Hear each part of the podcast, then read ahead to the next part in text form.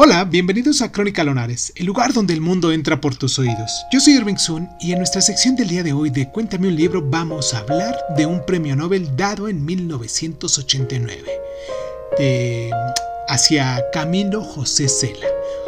Y hoy vamos a hablar de su título Viaje a la Alcarria. Comenzamos.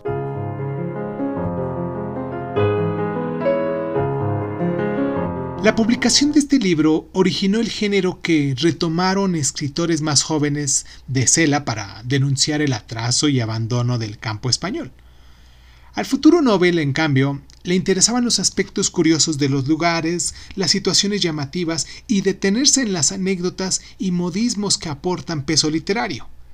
En el viaje de Alcarria abundan las descripciones costumbristas, las de las tradiciones y leyendas, las de gente peculiar e insólita, y los comportamientos o nombres extravagantes.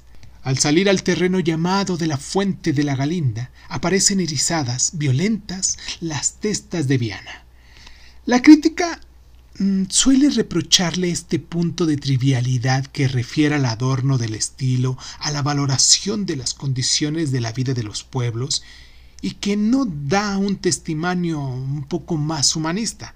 Sin embargo, Cela no pretendió hacer denuncia social ni entrar en el terreno de la sociología, sino escribir un texto con la impronta de su peculiar estilo, en este caso muy marcado, y dar a nosotros los lectores una imagen más plástica que moral de este recorrido, diciendo en alguna de las frases el hule de la mesa es amarillo, con el color ya comido y los bordes algo desflecados. Un calendario de señorita anuncia un anís. Escrito en tercera persona y deliberadamente fenomenológico en la descripción, la abundante iteración de la fórmula retórica el viajero, que va y viene, lee y pregunta, entre tantas otras cosas, fue un recurso eficaz para suplir el uso de la primera persona narrativa. Pero leído ahora, después de tiempo, quizás resulta un punto fatigoso y falsamente humilde.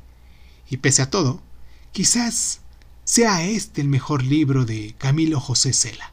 Si ya lo leíste, mucho, mucho, mucho me gustaría que nos dejaras tus comentarios, que eh, te suscribieras, que nos dieras like, que nos compartieras, pero sobre todo que nos, nos dijeras realmente si este tipo de, de eh, actividades que hacemos nosotros te animan para eh, buscar el libro y, darle una ojeada o en determinado momento para compartir con nosotros lo que tú ya leíste.